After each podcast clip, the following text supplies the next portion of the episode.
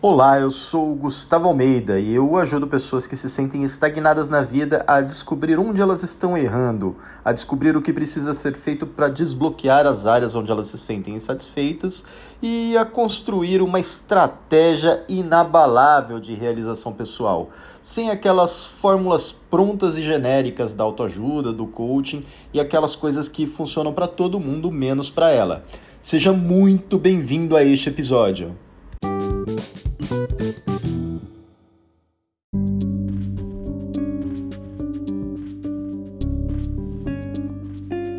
Nesse episódio, a gente vai falar sobre algumas técnicas simples que são ensinadas no nosso curso de autotratamento para ansiedade.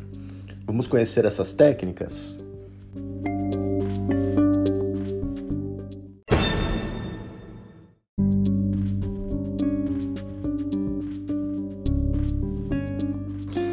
E para começar a falar sobre técnicas de controle da ansiedade, é imprescindível ter em mente o que é a ansiedade. A gente vai falar um pouquinho sobre o estado de ansiedade, não exatamente sobre a doença, transtorno de ansiedade generalizada, como é descrito pela psicologia e pela psiquiatria. Muito embora o transtorno de ansiedade tenha uma característica muito semelhante. No nosso sistema nervoso, nós temos uma glândula dentro do nosso cérebro chamada amígdala, que ela é a responsável por colocar o nosso sistema nervoso em estado de alerta diante de uma ameaça em potencial. Essa glândula ela dispara alguns processos no corpo. Por exemplo, ela dispara atividade no sistema nervoso simpático, no sistema nervoso autônomo simpático. Isso leva as nossas glândulas suprarrenais a produzir uma descarga um pouco acima do normal de adrenalina e de cortisol. Essa adrenalina e esse cortisol começam a criar alguns efeitos no corpo, como a, a musculatura fica pronta para reagir, para lutar ou fugir. Então a musculatura recebe uma maior irrigação sanguínea e isso diminui a irrigação sanguínea na, no aparelho digestivo, que causa aquela sensação de frio na barriga, de nó no estômago. O que acontece também é que as nossas pupilas elas se contraem para que a gente tenha uma visão mais focada, uma visão menos periférica. Em algumas pessoas isso causa sensações de visão turva, a nossa respiração ela fica mais acelerada, ela entra num ritmo que aumenta a umidade da respiração, aumenta a umidade da salivação, justamente porque o ar vai entrar pela boca e precisa ficar um pouco mais úmido do que o normal.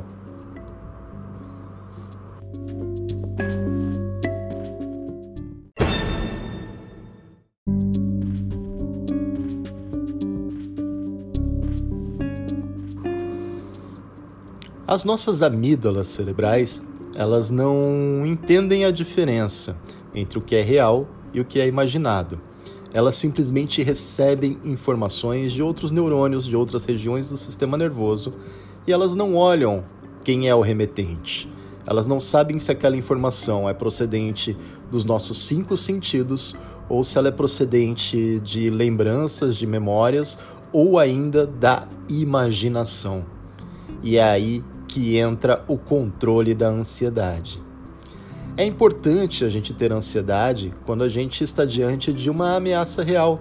É importante o nosso corpo ter adrenalina, é importante o nosso corpo ter cortisol para a gente reagir a perigos reais.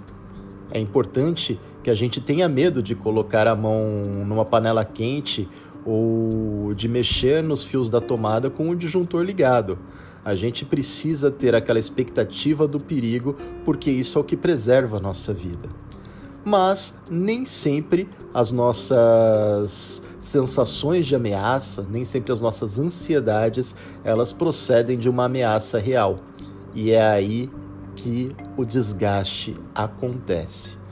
Vamos entender como?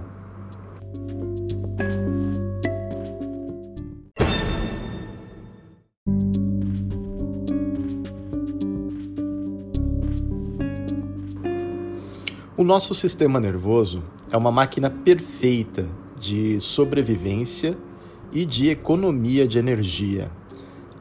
Nós fomos evolutivamente programados para isso, desde os nossos ancestrais lá das cavernas. Talvez lá no passado ah, tenha tido alguns uh, Homo sapiens ou alguns ancestrais do Homo sapiens que não sentiam ansiedade, que não produziam adrenalina, que não produziam cortisol em situações de estado de alerta. Simplesmente não entravam em estado de alerta. E esses nossos ancestrais provavelmente não sobreviveram e não se reproduziram para que aqueles genes chegassem até nós. Quando nós entramos em estado de ansiedade, nós enfrentamos três desafios principais. Esses são os três principais desafios enfrentados pela maioria das pessoas que sofre de ansiedade. O primeiro é um excesso de pensamentos acelerados, pensamentos intrusivos, geralmente a respeito de coisas que nem aconteceram ainda. É um estado de pensamento no futuro, seja um futuro para daqui a cinco minutos ou um futuro para daqui a 20 anos. São pensamentos a respeito de coisas que nem aconteceram ainda e que eventualmente podem nem mesmo acontecer é uma espécie de antecipação do sofrimento. O segundo grande desafio é quando todo esse estado de pensamentos acelerados e ansiedade começa a afetar, desregulando o sono, desregulando o apetite, causando sensações de tensão muscular e até dores no corpo. Começa a afetar no estado de humor, no descontrole do humor e até no descontrole das emoções, fazendo a pessoa ficar irritada, ficar, ficar explosiva ou mesmo angustiada, até mesmo chorando sem motivos aparentes. Não raramente esses estados acabam desregulando até mesmo a acidez do nosso sistema digestivo, do nosso aparelho digestivo, levando o aparelho digestivo a sofrer com gastrites e até úlceras. E o terceiro desafio acontece quando tudo isso já complicou muito, que são aquelas crises com sensação de descontrole da respiração, com sensação de taquicardia, um estado de alerta tão intenso que parece que alguma coisa ruim está na iminência de acontecer, uma sensação de que a pessoa vai morrer ou de que vai acontecer alguma coisa ruim com a própria pessoa ou com alguém muito próximo, como se algo muito ruim fosse dar errado a qualquer momento. E não raras vezes isso causa também sensações de náusea, sensações de vômito e até uh, diarreias, muitas vezes tremores no corpo, muitas vezes a pessoa acaba naquele estado de crises terríveis de ansiedade ou mesmo de pânico. Se você se identificou com algum desses pontos, ou até mesmo com todos eles, muito provavelmente esse exercício que nós vamos aprender agora vai ajudar muito você.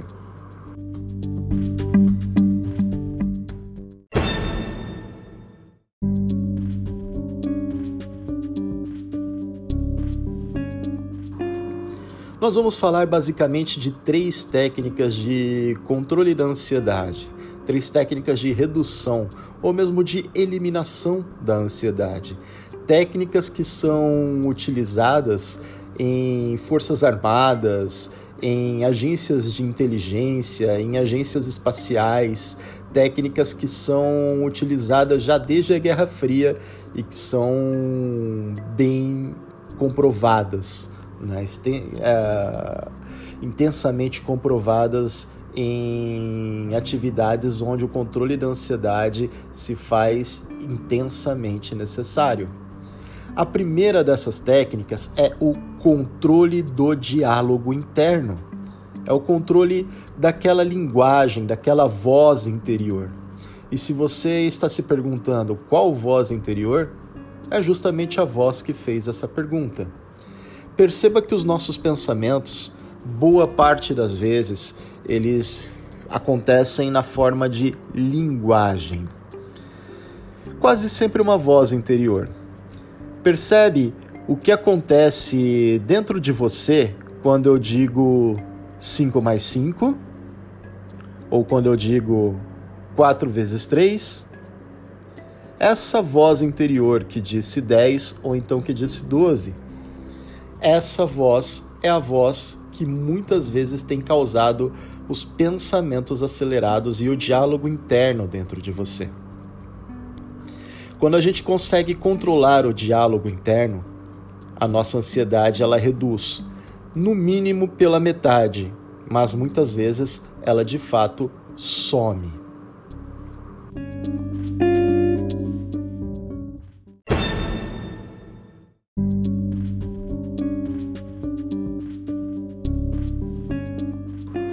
A segunda técnica que nós vamos falar a respeito é a técnica do ensaio mental. O ensaio mental basicamente é uma visualização, basicamente é uma ferramenta de imaginação. E quando a gente combina a imaginação com a redução do diálogo interno, isso se torna ainda mais poderoso. Boa parte do que acontece em estado de ansiedade é um ensaio mental com resultado negativo, é a imaginação trabalhando na antecipação do sofrimento. Quando a gente passa a controlar a imaginação, quando a gente passa a escolher o que a gente imagina, a ansiedade começa a diminuir bastante, começa a diminuir sensivelmente. Você pode fazer um ensaio mental de como seria tudo aquilo que você está imaginando dando certo. O resultado perfeito, o melhor resultado possível. E uma boa maneira de se fazer esse tipo de ensaio mental é se fazendo a pergunta: de que maneira isso seria bom? Qual é o melhor resultado possível? Qual é a melhor coisa que vai acontecer quando tudo der certo? Essas perguntas ativam a imaginação, ativam um processo de reflexão, de visualização.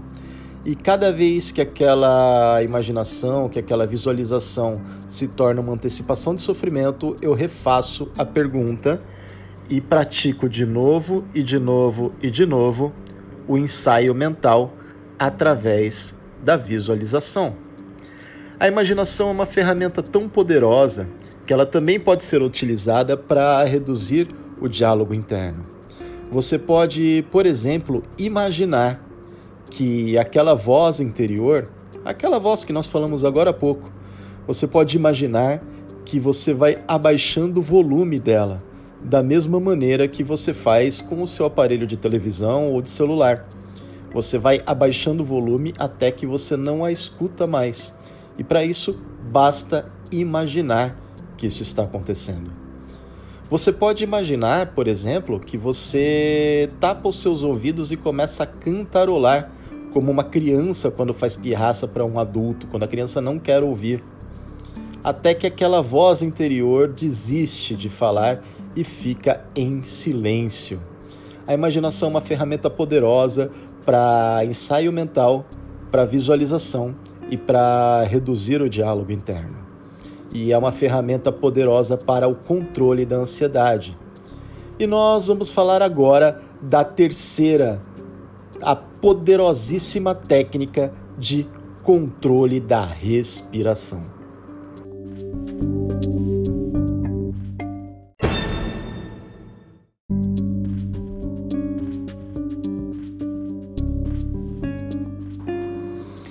O controle da respiração é uma técnica poderosa de controle da ansiedade. Quando nós respiramos rapidamente e superficialmente, nós causamos no nosso sistema nervoso um processo chamado alcalose. Esse processo de alcalose aumenta os níveis de adrenalina e de cortisol. Mas quando nós respiramos profundamente e lentamente, quando nós respiramos intensamente, profundamente, seguramos o ar e soltamos devagar por algumas vezes, o que acontece é que o nosso sistema nervoso autônomo parasimpático é ativado e as nossas glândulas suprarrenais começam a produzir o antídoto para a adrenalina, que é a noradrenalina. Aquela circulação sanguínea que estava nas extremidades, nos músculos, nos braços e pernas, ela começa lentamente a voltar para o nosso aparelho digestivo, que volta a produzir movimentos peristálticos. E os nossos rins, o nosso fígado voltam a ser irrigados com um pouco mais de intensidade. Isso causa uma sensação semelhante aos processos digestivos quando a gente está de barriga cheia. Os músculos vão ficando mais relaxados e os pensamentos vão ficando mais lentos. Causa até uma certa sonolência. Imagina que você você começa até a sentir uma vontade de bocejar isso vai acalmando aquela ansiedade, vai colocando você num estado de tranquilidade, calma e paz interior. Basta você respirar profundamente algumas vezes.